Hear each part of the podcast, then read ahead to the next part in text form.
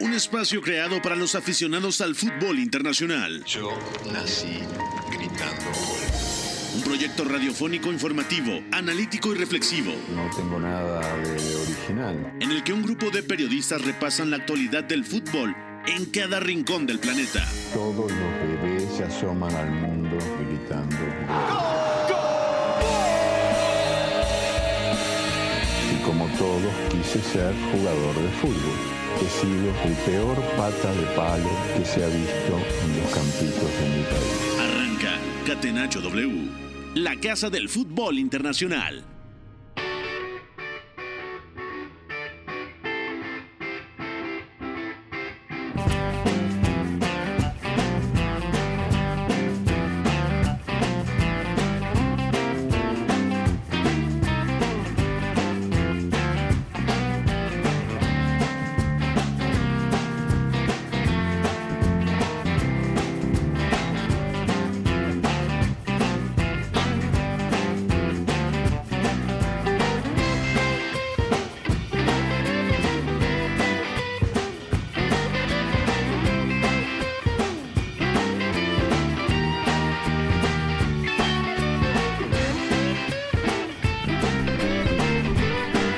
Tal? ¿Cómo están? Bienvenidos a una edición más de Catenacho W, Catenacho de martes 21 de noviembre del 2023. Soy Pepe del Bosque y les doy la bienvenida. Muchísimo que platicar con la eliminatoria europea rumbo a Alemania 2024, la Eurocopa que se celebrará el próximo verano, una Eurocopa en donde ya platicaremos cómo están los bombos, ya tenemos 21 clasificados, 20 a través de la eliminatoria, Alemania obviamente que es el país anfitrión y 3 que saldrán de la repesca. También platicaremos de la previa en Conmebol y por supuesto la previa de ese tremendo partido en el Estadio Azteca en donde México se la juega con la obligación, a veces la palabra obligación no les gusta tanto, pero con la obligación de darle la vuelta y sacar la situación adelante ante Honduras.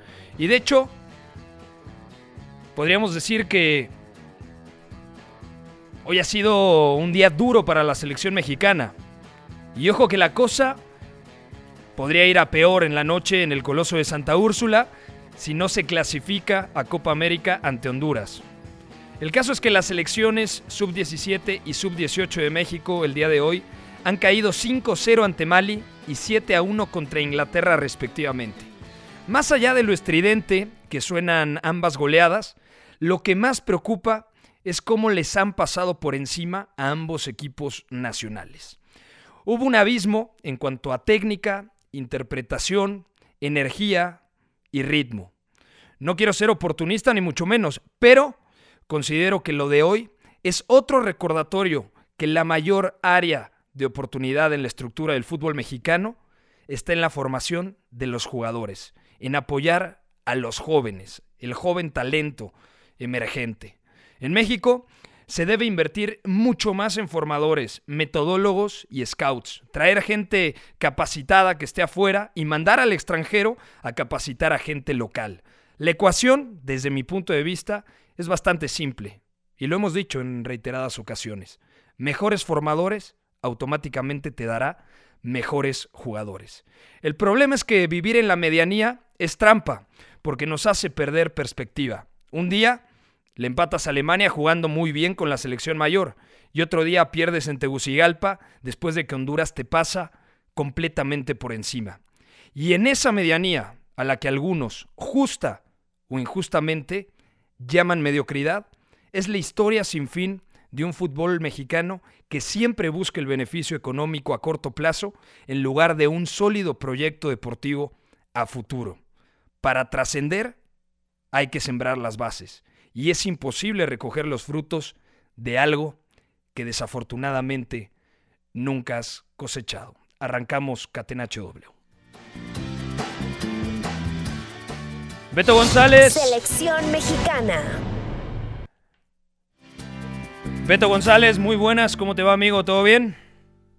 Todo bien, Pepe, gracias. Un abrazo para ti y para toda la gente que nos escucha. Escuchaba atentamente la, la, editorial y bueno, es un día complicado que la mayor podría ser un poco más llevadero en la noche, pero acabo de ver, de hecho, el once probable y yo te digo una cosa, Tienes la- miedo. El optimismo, no miedo, el optimismo que tenía se me borró un poquito, por ponerlo de alguna manera amigable, ¿no? Devélalo de una vez. ¿Cuál es el once posible de la selección mexicana? El 11 posible de la selección mexicana tenía ni más ni menos que a Julián Quiñones de titular. Es Luis Malagón en el arco, línea de cuatro, con Julián Araujo, César Montes, Johan Vázquez y Jesús Gallardo. Doble pivote con Edson Álvarez y Luis Chávez. Los tres mediapuntas, Antuna en la derecha, Irving Lozano en la izquierda, Julián Quiñones de segundo punta y Henry Martín. Bueno, le damos la bienvenida a Memo Navarro. ¿Te gusta este posible once, Memo? ¿Cómo te va? ¿Cómo estás, Pepe? Los saludo con mucho gusto. Me agrada el 11, me agradan algunos eh, cambios que, que haría Jaime Lozano en caso de confirmarse esta alineación. Eh, la oportunidad para Julián, eh, para Julián Araujo por eh, la banda derecha en esa lateral. La entrada otra vez de Luis Chávez, que puede ser importante porque, bueno, hay que meterle ca- calidad a la distribución del balón y también, ¿por qué no? Amenaza balón parado, que en estos partidos puede, puede ser importante. Eso, la verdad es que me da a mí un poquito de, de optimismo. Creo que se puede hacer algo interesante. Lo que no me deja nada contento es eh, lo que vimos hoy de la selección mexicana sub-17 y después eh, sub-18. Sí. Dos actuaciones muy, muy pobres. Seguramente uno de los días más catastróficos que, que podamos recordar en este tipo de, de categorías, porque bien dices, eh, no pudieron meter ni las manos y eso, eh, llegó un punto en el que fue hasta penoso. Totalmente de acuerdo. Fue una catástrofe. Al minuto 15 estaba perdiendo México 3 a 0 en el Mundial Sub-17, duelo de octavos de final, pero los malienses los arrasaron, porque iba 3 a 0 y tranquilamente el partido podía estar 5 a 0. Y en el primer tiempo pudo haber sido 9-1, ¿no? Porque por ahí se encuentra eh, alguna aproximación el equipo mexicano, pero de verdad catastrófica la actuación en el Mundial Sub-17 y también en ese amistoso contra Inglaterra, la Sub-18, en Marbella. Douglas, ¿cómo le va? ¿Todo bien? Don Douglas. Hola Pepe, ¿cómo estás? Eh, le mando un saludo también a toda la gente. Yo también tengo muchísimas dudas. Creo que el Mundial Sub-17, más allá de ser eh, una actuación eh, de muy bajo rendimiento, creo que exhibe muchos problemas de formación que tienen nuestros jóvenes. Y respecto a la mayor, yo también tengo, no, quizá voy a pecar de pesimista, pero a mí me preocupa en demasía lo que, lo que pueda generar el equipo mexicano, más allá de quién sea el centro delantero titular. Si hay doble pivote, eh, ya lo podremos desmenuzar más, pero creo que el equipo de Jaime Lozano ni siquiera tuvo una salida de balón vistosa. La transición eh, Es que defensiva no tuvo nada. era- No tuvo nada era- con el balón. endeble. Sí, realmente. Sí, totalmente. Entonces, eh, yo no soy tan optimista, sin embargo, espero que haya un buen resultado y que salve un poco el día catastrófico que vivimos hoy. De acuerdo. Pues bueno, vamos a arrancar entonces Catenacho W. Saludo a Paco Sordo, que hoy está en los controles en la sala de máquinas de Catenacho W. A Fo también, nuestro productor. Vamos entonces con la pregunta del día. La pregunta del día. Non poteva farlo venire dagli Stati Uniti senza farlo giocare. Catenacho W.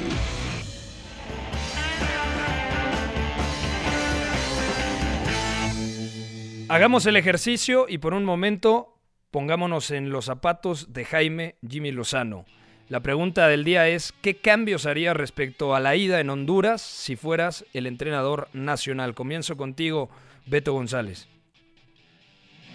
Bueno, yo lo dije ayer y, y lo voy a sostener. Me parece que lo más sensato era tirar a Orbelín Pineda por izquierda, quizá así como volante, eh, a Irving Lozano en la derecha, a pesar de que viene haciendo las cosas en la otra banda en el PSV y jugando justamente como lo puso en, en Honduras. Yo sinceramente no tiraría de un segundo atacante porque el problema realmente no es acumular atacantes, sino es mejorar lo que pasa por dentro. Y ahí quizá yo hubiera tirado de otro centrocampista. Mm, hoy por eso daba el 11 probable. Se espera que sea Julián Quiñones acompañando a Henry Martín. Julián acabó jugando de interior izquierdo en Honduras, además, en la desesperación. Sí. Y eso es algo que no, no le viene bien ni a él ni al equipo, ¿no? Entonces, si ese va a ser el escenario hoy, esperando que Honduras juegue el mismo partido, yo prescindiría de Quiñones de inicio. Sí me, me quedaría con Henry. Y sobre todo hubiera pensado quizá Mm, mira, hubiera sido interesante, por ejemplo, eh, tener a Chávez y Romo otra vez, ¿no? Chávez un poquito más abajo y Romo quizá ganando un poco más de altura para cargar el área, ¿no? También aprovechando que va muy bien. Eh, después lo de Julián Araujo, en algún momento yo lo dije y, me parece que, que, es bueno verlo, aunque habrá que ver qué sucede en un partido que tiene tanta expectativa. La línea defensiva en general no la cambiaría, sobre todo porque es la que más rodaje viene teniendo, a pesar de ciertos errores y de ciertos problemas. Entonces, mis cambios esencialmente están en Norbelín por, por izquierda, Lozano en la derecha, sin Julián y con un centrocampista más como, como Luis Romo, ¿no? Luis Chávez, Edson Álvarez y Luis Romo. ¿Tú qué cambios visualizas, Memo eh, Navarro? ¿Dónde ves el, el área de oportunidad o el margen de mejora en la alineación inicial? ¿Cambiarías, por ejemplo, 4-3-3 eh, o 4-2-3-1? No sé por qué en distintos medios de comunicación dicen, es que siempre juega 4-3-3, cuando muchos partidos juega 4-2-3-1, es doble pivote, Edson y Romo o Chávez y un escalón por delante el chiquito Sánchez. Entonces el 4-3-3 a veces puede ser 4-2-3-1. El tema es que si juega eh, Julián Quiñones detrás del 9, cambia completamente la estructura táctica. Sobre todo porque, bueno, Julián Quiñones no es un eh, futbolista que vaya a esperar el balón entre líneas, que pueda eh, amenazar un poquito eh, con último pase, sino con mucha movilidad, atacar muchos espacios, prácticamente desempeñarse en todo el frente de ataque.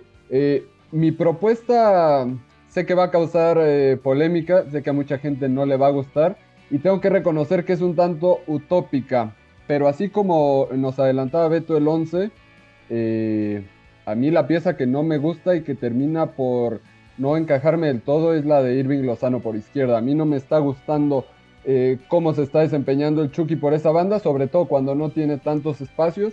Creo que además eh, de que se ve limitado por el... porque tiene que recortar, tiene que jugar un poco más hacia el centro y eso también le dota de demasiado protagonismo y él mismo conforme avance el partido se desespera. Eh, y creo que por la banda derecha, aunque eh, sería un buen eh, recurso por ese sector, ahora mismo Uriel Antuna me parece indispensable para la selección mexicana. Si yo estuviera en el papel de Jaime Lozano, preferiría utilizar partiendo por la izquierda Orbelín Pineda. Se puede intercambiar mucho esa posición con Julián Quiñones, es decir, que, el futbolista del Club América parta a veces desde la banda, a veces por detrás de Henry Martín, que Orbelín Pineda. ¿Tú jugarías con Henry?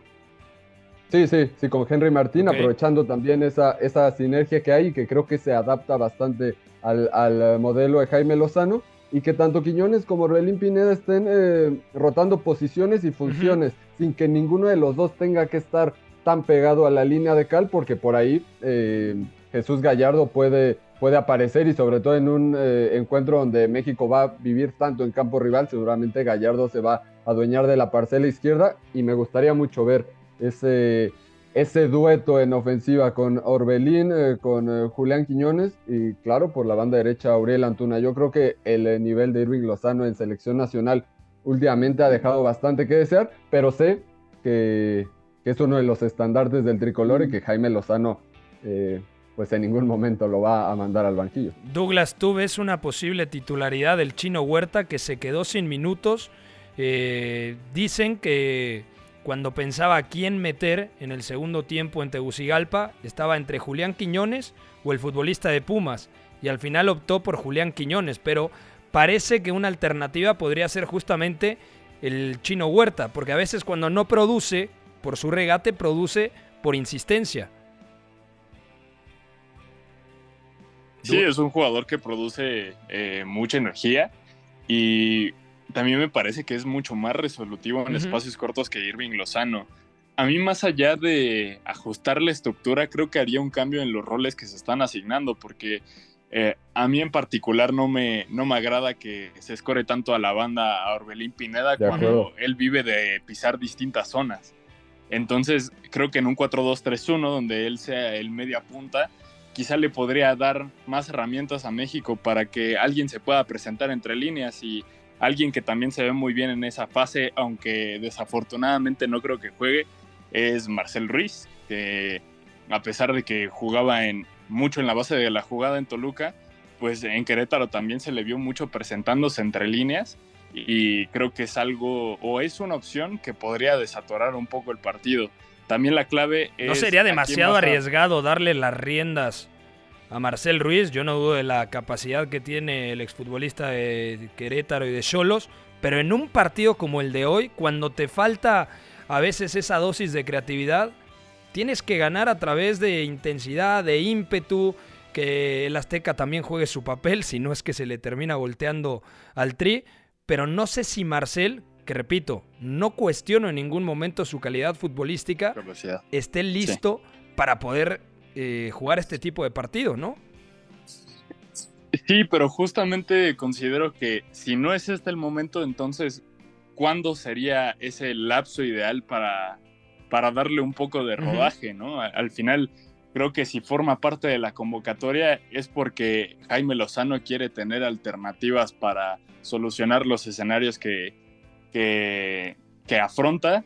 Es muy probable que, que no juegue o- y es altamente probable que ni siquiera inicie pero creo que alguna alternativa desde el banquillo, e insisto con lo de Orbelín, eso me parecería clave porque los extremos casi no tocaron el balón durante el primer tiempo y fue de los primeros hombres que se sacrificaron. Entonces, más allá de ajustarle la estructura, insisto, creo que es la asignación de roles donde más quedó a deber o más quedó evidenciado un poco el trabajo de, de Jaime Lozano. De acuerdo. Eso que comenta Douglas Pepe rapidísimo, Sí. eh, viendo a Orbelín Pineda por la banda derecha, muy sorprendente. En algún momento lo llegó a hacer con Robert Dante Siboldi en Cruz Azul, partiendo de banda derecha, pero con más libertad para, para ir hacia adentro, para juntarse eh, y dejarle toda la banda izquierda, la diagonal hacia adentro a Jonathan Rodríguez sobre todo.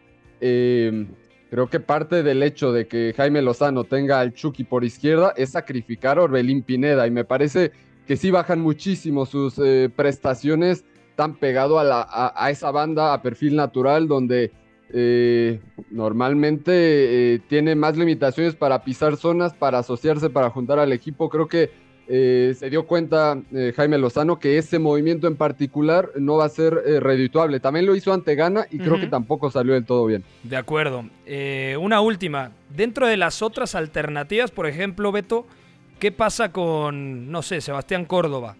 ¿Qué pasa con... Bueno, el Piojo Alvarado no estuvo ni en el banquillo, ¿no? Si no mal recuerdo, en el partido pasado. Entonces, Mm, de hecho, de hecho no viajó. no viajó. Y hoy tampoco es una posibilidad. ¿O sí? Eh, no, no, de acuerdo. Y lo que me parece más interesante es que al menos este par de partidos van a dejar muy claro el ahora sí el rol de centrocampistas que quiere usar de Jaime Lozano, ¿no?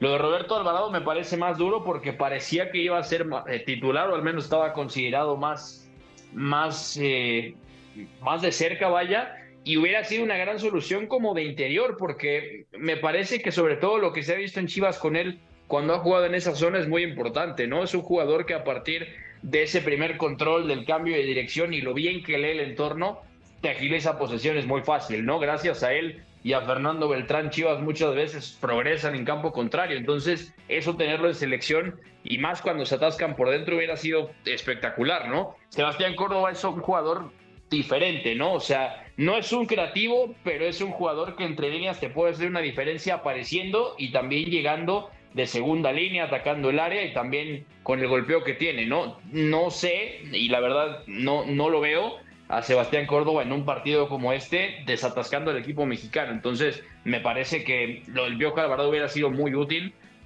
Después también yo, yo noté al chiquito Sánchez un poco en problemas otra vez. De hecho, el viernes en la previa del partido lo comentábamos, que quizá es un jugador que, más allá de lo bien que puede llegar también desde atrás entre líneas, es un jugador que también cuando está ahí mucho tiempo puede ser absorbido físicamente por sus rivales, ¿no? Le pasó contra Ghana y también le pasó contra Honduras sin que los hondureños fueran eh, tan físicos como los ganeses, ¿no? O sea, me parece que eso también es algo a notar porque las soluciones que tiene Jaime Lozano son mucho más de base de la jugada en el centro del campo que entre líneas y más como para, para estar ahí, ¿no? Realmente son jugadores que llegan y que aparecen mejor de lo que están. Entonces, eso también es un tema interesante y quizá el único que lo tenga y para convivir con el 11 que se está manejando hoy es Orbelín Pineda de interior, como lo hace justamente en la ECA de Atenas, ¿no? Como interior izquierdo o como punta del rombo que usaba Matías Almeida en su día. De acuerdo. No, y hay que agregar ahorita que, que Beto mencionaba el caso de Chivas. A mí me hubiera encantado que Fernando Beltrán estuviera en esta convocatoria porque quizá es uno de los mediocampistas mexicanos que más giro tienen. Y gran parte de lo que sucedió en Tegucigalpa era que nuestros interiores recibían siempre de espaldas al arco y sabemos que Edson no es su fuerte como balón. Eh, el chiquito Sánchez, como, como bien mencionó Beto, también fue exhibido un poco, a pesar de que era quien más giro tenía. Creo que eh, Fernando Beltrán tendría que ser convocado muy pronto, mucho más considerado por Jaime Lozano, porque es un perfil eh, único hasta cierto punto. Claro, el tema es con quién compite, ¿no? Porque si juegas con Beltrán, Edson es inamovible, Chávez es inamovible. Mm, como centrocampista de tercera altura, no lo sé. Yo creo que Beltrán tiene que jugar interviniendo o ayudando en la salida de balón, pero también acelerando las posesiones. Eh, si te presiona el rival, es un argumento para poder eh, sortear esa presión girando. Mm, y por ejemplo, decías el caso de Marcel. Marcel es otro de los que no viajó a Tegucigalpa. Y el otro es mm. eh, Jesús Angulo. Fueron los tres: el Piojo Alvarado, Marcel Ruiz y Jesús Angulo. Vamos a ver si alguno de estos tres elementos el día de hoy es contemplado. Pero a mí lo que más me sorprende es lo del Piojo Alvarado porque creo podía llegar a trasladar su buen momento con Chivas a la selección mexicana. Porque no solamente es que atraviese un gran momento, yo creo que si hablamos de los cinco mejores centrocampistas ofensivos de este torneo en la Liga MX, tranquilamente entre el jugador de Chivas más allá de la irregularidad del rebaño, ¿no? Por ahí obviamente Diego Valdés arrancó muy bien, Bruneta es un jugadorazo con Santos, podemos seguir sacando tres, cuatro nombres, pero dentro de ese top 5 tendríamos que meter al Piojo Alvarado, que incluso ha jugado de falso 9, ¿no? Pero bueno, eh, ya por último, Memo Navarro, ¿Qué ha pasado el día de hoy con las elecciones nacionales? Me paré muy temprano, 2.25 de la mañana, puse el despertador, casi me divorcia mi señora. Me dijo, ¿pero qué, qué, estás haciendo? Y dije, bueno, es que el mundial es en Indonesia, o sea, no, eso no es mi culpa. Entonces empecé a ver el partido y al minuto 15 me quería arrancar los ojos y cortar la cabeza. Memo Navarro, ¿qué ha pasado? Eh, ¿Por dónde empezar, Pepe? Una una catástrofe. Eh, la selección mexicana fue exhibida desde los primeros 5, 6, 7 minutos con goles de una manufactura eh, sorprendente. Y eso que veníamos viendo a la, selección de Mali eh, con una muy buena fase de grupos, goleando a Canadá, goleando a Uzbekistán, haciéndole un gran partido a España, que si no fuera porque el cuadro africano se quedó con uno menos desde el primer tiempo, probablemente hubiera sacado también ese ese resultado. Había tenido algunas falencias en la saga donde yo pensé que, el cuadro tricolor podía terminar aprovechando, pero eh, bueno, fue muy rápido que, que, Mali eh, sobre todo conectó a sus media puntas, que formó paredes en la frontal del área y que además tuvieron muchísima, muchísima precisión. Eh, México ni siquiera olió, olió el balón. Y, es un tema Uh, hasta, hasta frustrante, porque yo no creo que ni siquiera tenga que ver con el planteamiento del entrenador, de Raúl Chabrán. Eh, yo no creo tampoco que, que, sea el parámetro real del fútbol mexicano. Este tipo de torneos hay que tomarlos con pinzas. Cuando la selección mexicana es campeona, porque a veces no significa mucho como pensamos, pero tampoco cuando les meten 5-0. El problema es que eh, sí ya se vio una distancia mucho más grande entre los dos equipos, parecía un equipo profesional contra uno sub-17 y eso sí que es eh, mucho, más, mucho más preocupante porque bueno, eh, México tiene la infraestructura, los recursos para poder tener una formación mejor en todos los sentidos y, y, que ha sido un desastre. Y después la selección sub 18 se enfrentó a Inglaterra sub-19 que me ha preguntado la gente que, que por qué son diferentes categorías. No hay nada. Es amistoso, ¿no? Sí, eh, es amistoso, pero además en Inglaterra le llaman sub-19 a lo que ahora es eh, sub-18 en México, por ejemplo, eh, por la denominación nada más, pero son... Tiene que ver con el año de nacimiento, si no me equivoco, ¿no? Sí, eh, más bien que, que en Inglaterra eh, se pasa de, de categoría conforme avanza la, la temporada. Es decir, ahorita eh, la selección inglesa que está compitiendo en el Mundial Sub-17, a ellos le llaman que es la selección Sub-18. Eh, pero bueno, el caso es que también fue un concierto de errores en la saga mexicana, en la salida.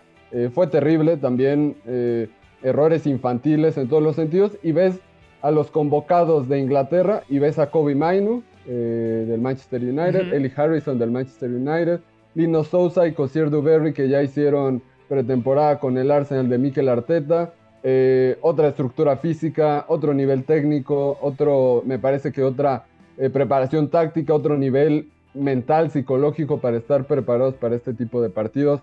Creo que, que sí lo preocupante es que la distancia sí ya se vio eh, mucho mayor. Pero técnica, físicamente. O sea, antes estaba el pretexto o el tópico, ¿no? De son rapidísimos o físicamente Exacto. son imponentes. A ver, estos chicos malienses, estaba averiguando desde hace un par de días que compitieron bien contra España, pero se va expulsado Dumbia en el segundo tiempo y luego le meten cinco goles a Canadá y antes tres goles a Uzbekistán. Eh, la mayoría juegan en sus equipos, salvo uno que está en el Mets, otro que recientemente lo fichó el Lille por un convenio con una de las academias eh, en Mali. Y dos de los futbolistas están prácticamente amarrados por el Borussia Dortmund, porque hay muchos elementos de la selección alemana que viajaron para ver eh, otro, tipos de, otro tipo de jugadores y automáticamente se enamoraron del doble pivote de Mali, ¿no? Que de hecho hoy uno sale al medio tiempo porque ya estaba amonestado, el que juega con el número 3, y a mí me pareció un auténtico repaso. Parecían de verdad un equipo profesional contra un equipo amateur. Y este equipo mexicano también hay que decirlo. Tiene talento, ¿no, Memo? O sea, porque Sí. al final lo lógico es decir 5-0, eh, no hay talento, no hay capacidad, pero no. Hay talento en Fidel Barajas, en Lomelí, en Gael García, eh, el atacante este de Santos, Estefano Carrillo. Estefano Carrillo. Ujú. Entonces, es, es una buena selección, ¿no? El tema es que el contraste fue abrumador. Sí, exactamente. Es más la, la manera de competir, porque como decimos, estos torneos hay que tomarlos un poco con pinzas. Ni cuando eres campeón augura demasiado, porque México lo ha sido sin tener un proyecto que respalde esos títulos.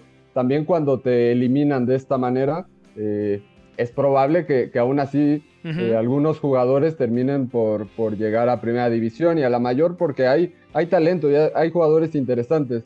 Eh, sin embargo, la manera en general de, de competir es lo que prende las alarmas y eso que decías me parece puntual y, que hay que intentar tra- trasladarle a la gente. Muchas veces eh, era, es que no se puede competir en lo físico. Recuerdo esa derrota contra la Nigeria de Kelechi y Nacho en 2013 donde la diferencia era muy marcada, pero ahora no es solo el tema físico, es que técnicamente los jugadores malienses estaban eh, en otro nivel, en otro escalón en todos los sentidos. Y ahí México, por más que tenga una buena base técnica, una buena base Claro. táctica, porque tampoco creo que sea un desastre, es que estamos lejísimos de la élite y ese es el, el gran problema y hemos estado lejos ya de 30 años para acá, no ha habido un progreso. De acuerdo.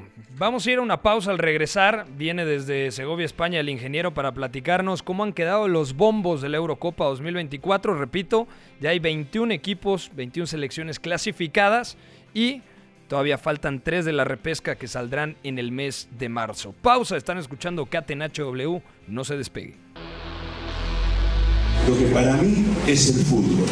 Éramos todos muy amigos, nos gustaba jugar juntos, la pasábamos bien reunidos, intentábamos hacerlo lo mejor posible, atacar mucho, mucho y luego recuperarla con la ilusión de volver a atacar. Hasta el Choco Bonito supo rendirse ante una estrategia invencible. Catenacho W, la casa del fútbol internacional.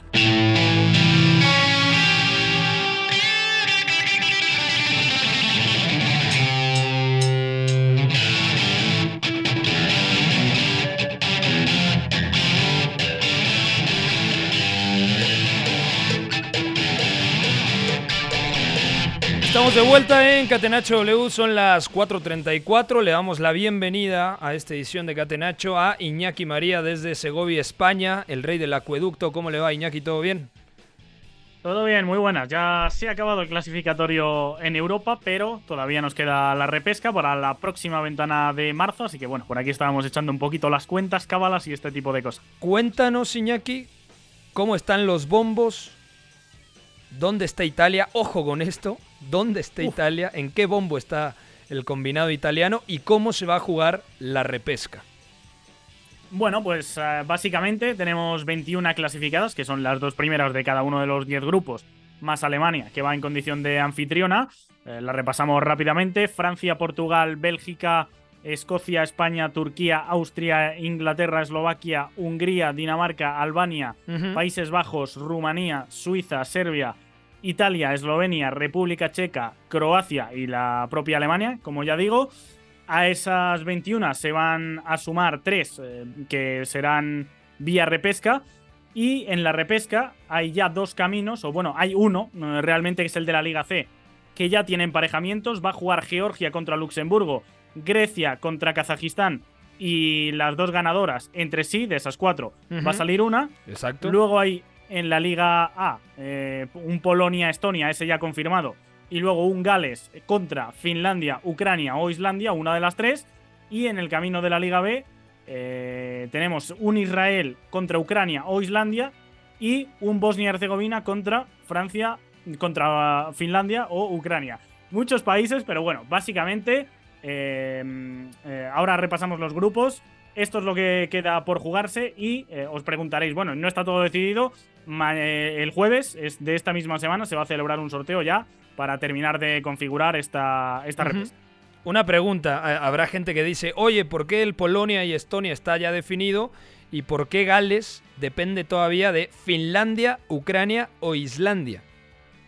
A ver, esto eh, es más complicado. Mm, por resumirlo mucho, eh, lo que pasa es que las campeonas, esto lo de la repesca va en función de la Nations League, las campeonas de cada grupo van directamente a una llave, pero las que ya son, eh, digamos, repescadas de las repescadas, las que eh, las primeras de cada grupo se clasifican directamente, ahí ya abren nuevos cupos a las segundas y esas ya eh, son las que tienen que sortearse porque claro, no es lo mismo jugar contra Polonia, que fue una de las no ganadoras, pero que es de las mejor situadas por coeficiente UEFA, que jugar contra las Georgia, Luxemburgo, Grecia y Kazajistán, que estas sí eh, son las primeras de cada grupo en la, en la tercera división, la Liga C.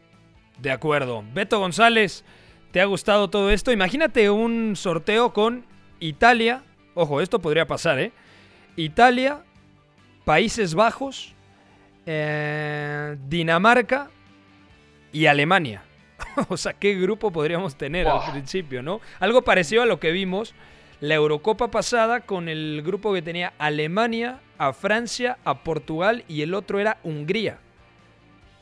Sí, no, eh, imagínate. De hecho, no, no siempre te garantiza caer de segundo lugar, pasar a la Eurocopa, tener una, una, buena, una buena tanda en el bombo que te toque, ¿no? Y el tema justamente es que en, sí hay, hay cierto antecedente, por ejemplo, de selecciones que han clasificado primeras y han, han quedado invictas con muy buenos grupos, pero después clasificar es que no te aseguran realmente nada, ¿no? Particularmente ese bombo 2 está bastante divertido porque Hungría vuelve a la Eurocopa, Dinamarca es la última semifinalista, Albania va a su segunda Eurocopa, Austria se quedó fuera ya en knockout. Turquía también regresa y de hecho pierde el partido inaugural contra Italia, la Eurocopa pasada en el Olímpico. Rumania, bueno, también está de regreso, ¿no? Ese de Escocia también es, es bastante divertido, sobre todo porque uno ve los equipos y también son bastante incómodos, sobre todo Países Bajos, habrá que ver cómo llega. Croacia, que hoy por un rato en la, en la eliminatoria estuvo fuera, dependía del resultado de Gales con Turquía,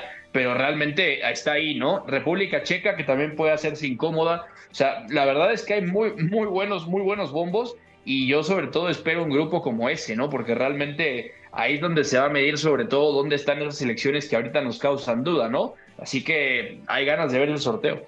Una pregunta, Iñaki, para ti, ¿cuál es el gran fracaso de esta eliminatoria rumbo a Alemania 2024?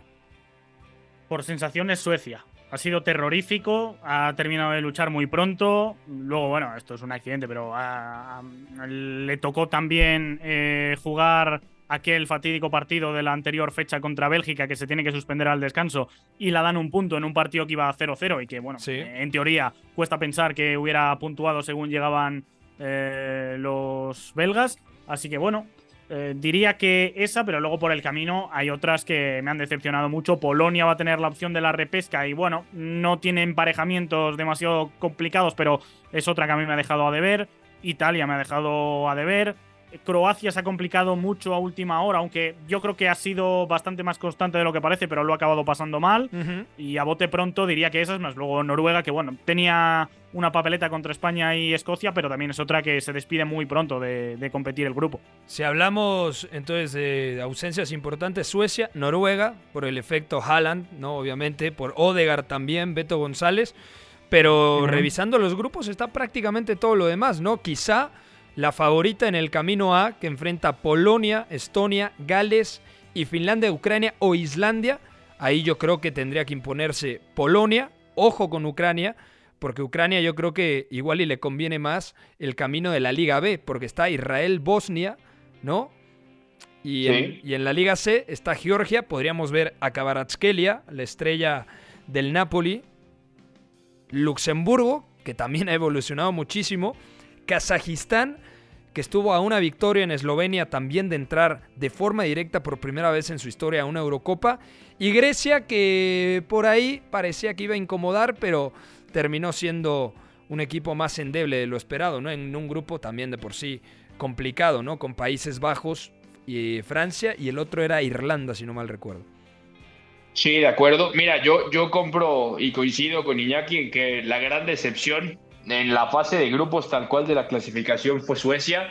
Fue una caída dramática, no solo de nivel, sino también en la calidad de las ideas y al final en cómo jugaban los partidos. O sea, la selección sueca se desvaneció y es bastante triste porque además tenía la posibilidad de, de, realmente clasificar, ¿no? Tiene una buena selección, una nómina que quizá no tiene nombres tan grandes o tan contrastados como los tuvo en el pasado, pero también tiene mucho que ver Jan Anderson. Entonces es la que más me hace falta en el lado de los grupos, junto con Polonia, que Polonia tendría que ganar en su camino de la Liga A. O sea, ahí me parece que el partido contra Estonia tendría que pasar una tragedia auténticamente para que no clasificara, pero mm, habrá que ver. Eh, a Polonia la pongo en duda por ahí, pero tendría que hacerlo.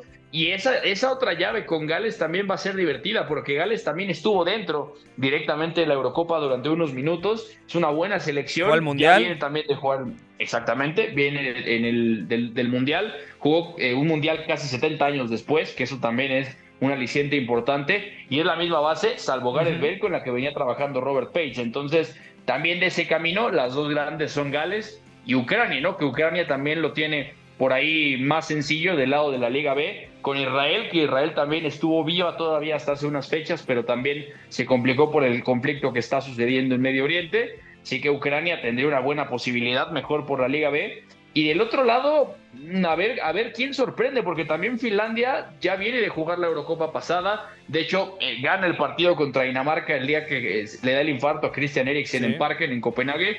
Entonces, Habría unas que pueden repetir, pero yo diría que por caminos, camino A, Polonia y Gales son las, las favoritas. Luego en la B podríamos poner a Ucrania y a ver qué dice Finlandia, porque en Israel, más allá de lo que, de lo que está pasando, mm, tiene también material por ahí para competir.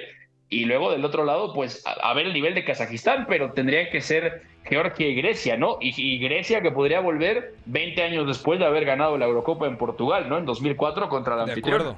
De acuerdo. Eh, ¿Algo más que quieras agregar, Iñaki, o pasamos y cambiamos de juego con la eliminatoria en Sudamérica? No, bueno, por eh, repasar los bombos, que los hemos mencionado un poco por encima, eh, cómo podría ser grupos de la muerte y tal, pero queda así. España, Francia, Portugal, Bélgica, Inglaterra y Alemania, bombo 1. Estas no se pueden cruzar entre sí. En el 2 están Hungría, Dinamarca, Albania, Austria, Turquía y Rumanía. Eh, la mayoría eh, campeonas de sus respectivos grupos en el clasificatorio. Bombo 3, Escocia, Eslovenia, Eslovaquia, República Checa, Países Bajos y Croacia. Y en el cuarto y último, Serbia, Italia, Suiza, más esas tres repescadas que todavía no conocemos. No se pueden cruzar entre equipos que están en el mismo bombo, porque hay que recordar que el formato son 24 selecciones las que avanzan a la próxima Eurocopa, es el mismo, idéntico que el de eh, la Euro de 2021. Seis grupos con cuatro, avanzan los dos primeros de cada grupo, por lo tanto tendríamos 12 equipos y luego las cuatro mejores terceras clasificadas. Entonces, realmente si te quedas fuera de octavos, mm, es complicado, ¿no, Iñaki? Sí, a ver, yo creo que no podemos hablar de que sea un camino en la Eurocopa, eh, incluso con, con accidentes. Recuerdo que hace dos años, eh, rumbo al Mundial, eh, bueno, hace tres, porque el Mundial se jugó un poco a deshora. Hablábamos de que en la última jornada Portugal e Italia quedaron fuera. En la última fecha FIFA, las dos tuvieron ese accidente. se clasificaron, si no recuerdo mal, Suiza y Serbia como primeras. Sí. Y en esta fecha, bueno, hemos tenido la opción de que Kazajistán y Moldavia quedasen por encima de República Checa y de eh, Eslovenia. Al final pasaron ayer las dos favoritas. Lo de Croacia dándole la vuelta a la tortilla contra Gales. Eh, Italia que pasó contra Ucrania. No se puede hablar, yo creo, de ninguna gran sorpresa, al menos en esta ventana. De acuerdo. Pues entonces dejamos aquí el tema. Vamos a viajar a Sudamérica con la previa de ese tremendo Conmebol. Hay un tremendo Brasil-Argentina el día de hoy. Beto González, qué partido tan lindo. Eso sí, Brasil con ausencias importantes como la de Carlos Enrique Casemiro, Neymar, Vinicius. Eh, por eso podríamos decir que el partido, pese a que es en Brasil, Argentina podría llegar a ser favorita más allá de, caer en la última jornada eh, como local contra Uruguay 2 a 0. Argentina es favorita, mm, tiene menos bajas obviamente y a pesar de la última derrota de Argentina me parece que viene mejor el equipo de Leonel Scaloni. Hay, hay muchas dudas y sobre todo las bajas son importantes en Brasil. Em, me da la sensación sobre todo que Brasil quitándole un par de piezas que no pierde realmente calidad, sí pierde algo como de, de, naturalidad en el juego que propone Fernando Diniz y no es poca cosa, porque realmente hablamos de que no está Vini, que es titularísimo, Casemiro, que es el otro hombre ancla en el centro del campo junto a Bruno Guimaraes, ¿no? Y, el equipo fluyó bien hasta cierto punto de la eliminatoria y después me parece que le ha costado trabajo también entre varias bajas y también entre un poco la propia idea de Fernando Diniz, ¿no? Entonces, ah, yo, yo tengo ganas de verlo, sobre todo porque también los dos equipos que le han ganado, Uruguay y Colombia, han sido mejores. O sea, tampoco es que Brasil haya perdido mereciendo ganar, ¿no? Realmente lo superaron por tramos y en tramos importantes de partido y contra Venezuela realmente fue un partido francamente pobre, ¿no? Entonces ya también Brasil arrastra partidos complicándose y la última vez que marcó más de, más de tres goles fue contra Bolivia en septiembre. Entonces a mí me parece que, que sí, Argentina es favorita, y habrá que verlo de cerca porque también Argentina viene de haberlo pasado mal contra Uruguay, ¿no? Entonces ya también hablamos de que Uruguay, si se da el resultado y gana en el partido que tiene contra Bolivia en Montevideo, va, a ponerse líder. Y yo pienso que eso es algo que difícilmente esperábamos al inicio de la, de la eliminatoria, ¿no? Tú, Iñaki, compartes esta visión que tiene Beto de que Argentina podría llegar a ser favorita contra Brasil en Brasil. Eh, no sé, creo que es uno de estos partidos donde las dinámicas quedan un poquito más en un segundo plano. Hay un precedente además en el propio estadio de Maracaná en el cual eh, se jugó hace dos tres semanas la final de la Copa Libertadores con el propio Fernando Diniz como eh, entrenador de Fluminense, compagina selección y club y le ganó a Boca Juniors en lo que es otro duelo entre argentinos y brasileños. Hubo bastantes altercados, por cierto, con los eh, hinchas de estos dos equipos mencionados. Esperemos que hoy la cosa esté eh, bastante más tranquila. Por ahora parece que sí. Pero bueno, mm, es evidente que Argentina llega algo mejor, que ha cortado la buena racha, no perdía desde hace un año contra Arabia Saudí. Había ganado prácticamente todos los partidos, de hecho creo que todos, y eh, esa buena inercia se cortó contra Uruguay en el primer partido de esta ventana. Brasil todo lo contrario, también perdió contra Uruguay en la fecha anterior, eh, contra, contra Colombia en, esta, con una remontada eh, en el tramo final con doblete de Luis Díaz, está sin Neymar y sin Vinicius por lesión. Bueno, yo creo que llega con muchas más dudas Brasil que Argentina, pero bueno, realmente partido igualado en el cual a mí no me sorprendería mucho que ganase la Canariña. Y una última curiosidad, eh, estas selecciones se han enfrentado 109 veces a lo largo de la historia y lo curioso está en que Brasil ha ganado 41, eh, no, perdón, Brasil ha ganado 42, Argentina 41 y hay 26 empates, así que podría, eh, en caso de que gane el albiceleste, haber un empate a lo largo de la historia. De acuerdo. En los otros partidos destacados, Beto está ya por arrancar, le faltan aproximadamente 10 minutitos, ¿no?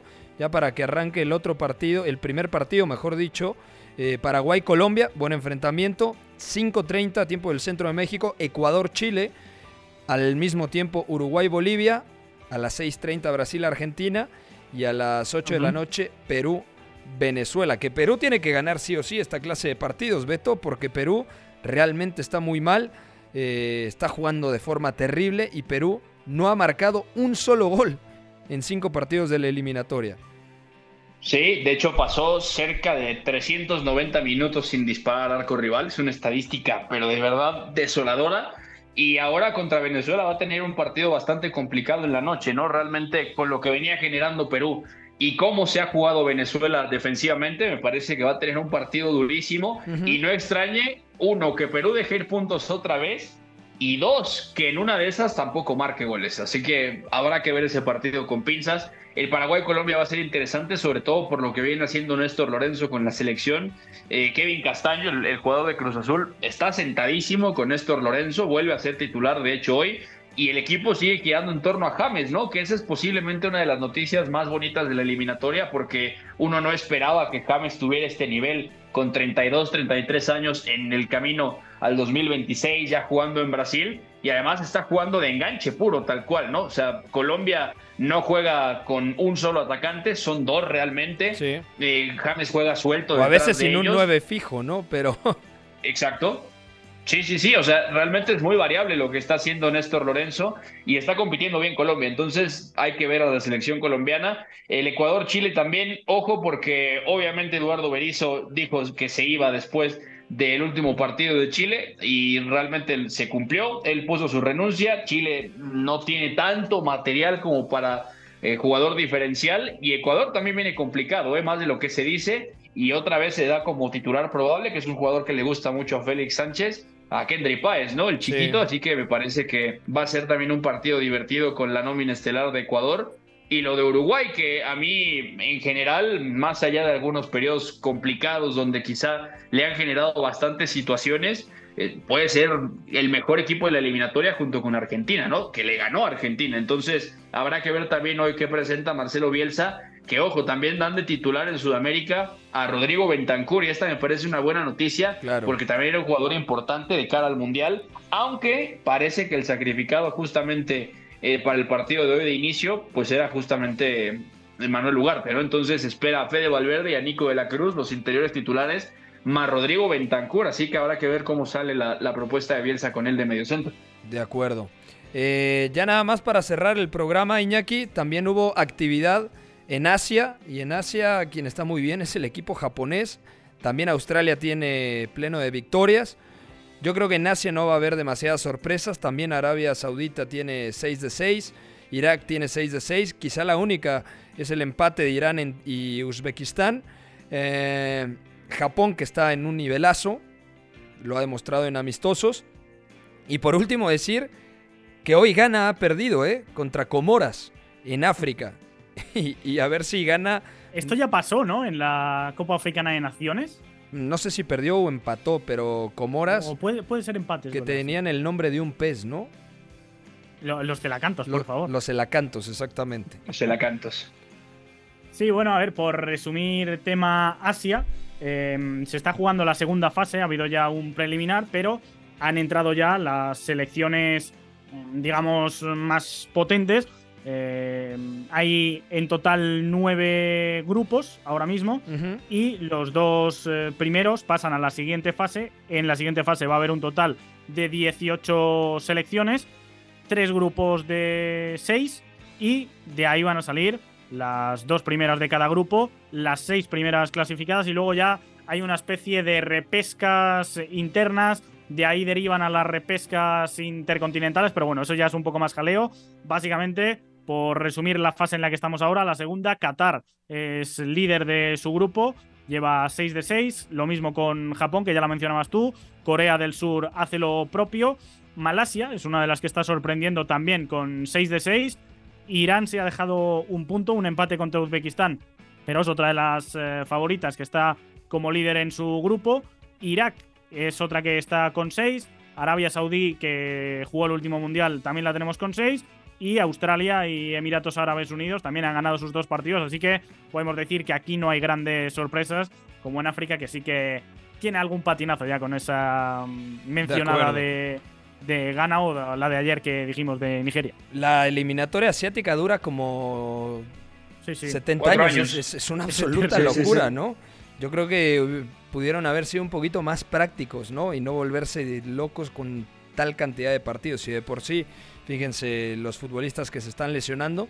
También es cierto, y el otro día lo escuchaba de un periodista eh, en Argelia, que vive en Francia, que explicaba y dice que seguramente la eliminatoria africana se acortó debido a que, a que tienen la, Copa Africana de Naciones entre enero y febrero de 2024. Entonces había que reducir sí o sí la cantidad de partidos por, eh, porque no había fechas FIFA, o sea, no, no cabían básicamente. Pero bueno, eh, ya nos vamos. Invitar a toda la gente que sintonice la transmisión desde la cancha del Estadio Azteca. Ocho y media juega México ante Honduras. Le repetimos, si Honduras marca un gol, obliga a que México anote cuatro. Nosotros ya nos vamos. Beto, un abrazo, amigo.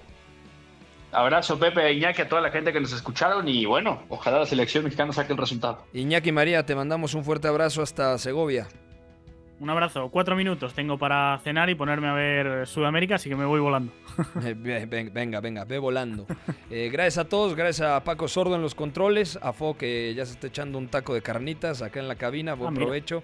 Eugenio Tamés que hoy no quiso aparecer, pero que ya viene con toda la información y todas las noticias del día. Soy Pepe del Bosque, mañana nos escuchamos en punto de las 4 de la tarde. Gracias a todos, bye bye.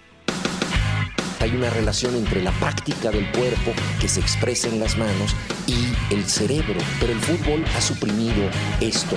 De modo que se trata fascinantemente de un ejercicio que nos devuelve en el tiempo a lo que fuimos en el origen, pero también una vez que nos aficionamos a este juego, nos regresa a la infancia, al niño que fuimos. Gracias por sintonizar Catenacho W. Entonces el fútbol es en ese sentido una maquinaria para regresar en el tiempo en un doble sentido. Por W Deportes, la frecuencia del fútbol internacional.